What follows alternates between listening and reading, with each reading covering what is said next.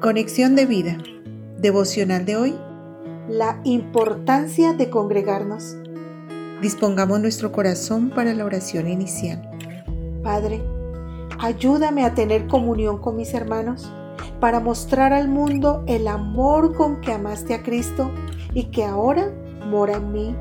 Ayúdame a ser sensible ante las necesidades de las personas y de mis hermanos en la fe. Amén.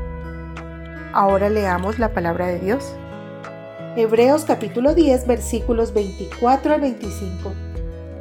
Y considerémonos unos a otros para estimularnos al amor y a las buenas obras, no dejando de congregarnos como algunos tienen por costumbre, sino exhortándonos y tanto más cuanto veis que aquel día se acerca.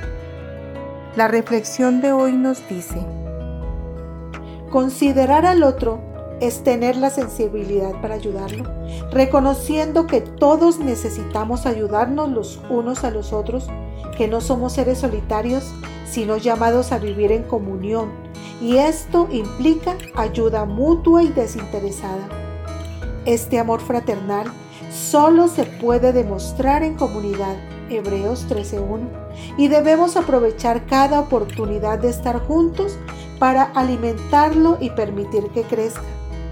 En el momento de la reunión de creyentes que se realiza en torno a Cristo mismo, nos alentamos unos a otros, nos edificamos. Primera de Tesalonicenses 5:11 y tenemos la oportunidad de velar, estar atentos por las necesidades mutuas, tanto espirituales como materiales. Hebreos 13:16. Esto es algo que nos enseñaron las primeras comunidades de seguidores de Cristo y que hoy más que nunca estamos llamados a retomar el estar juntos y ayudarnos en nuestras necesidades.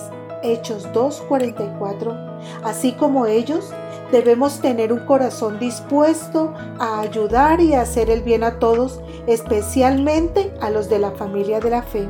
Gálatas 6.10. Como podemos ver, la importancia de congregarnos es un elemento esencial en nuestro crecimiento personal, pues es la manera de poner en práctica las enseñanzas de Jesús acerca de la caridad y el servicio. Mateo 25, 35 al 40. Y además de perfeccionar la unidad, con el fin de que el mundo conozca el amor del Padre a través de Jesucristo, que vive ahora en nosotros Juan 17, 21 al 23. Visítanos en www.conexiondevida.org. Descarga nuestras aplicaciones móviles y síguenos en nuestras redes sociales.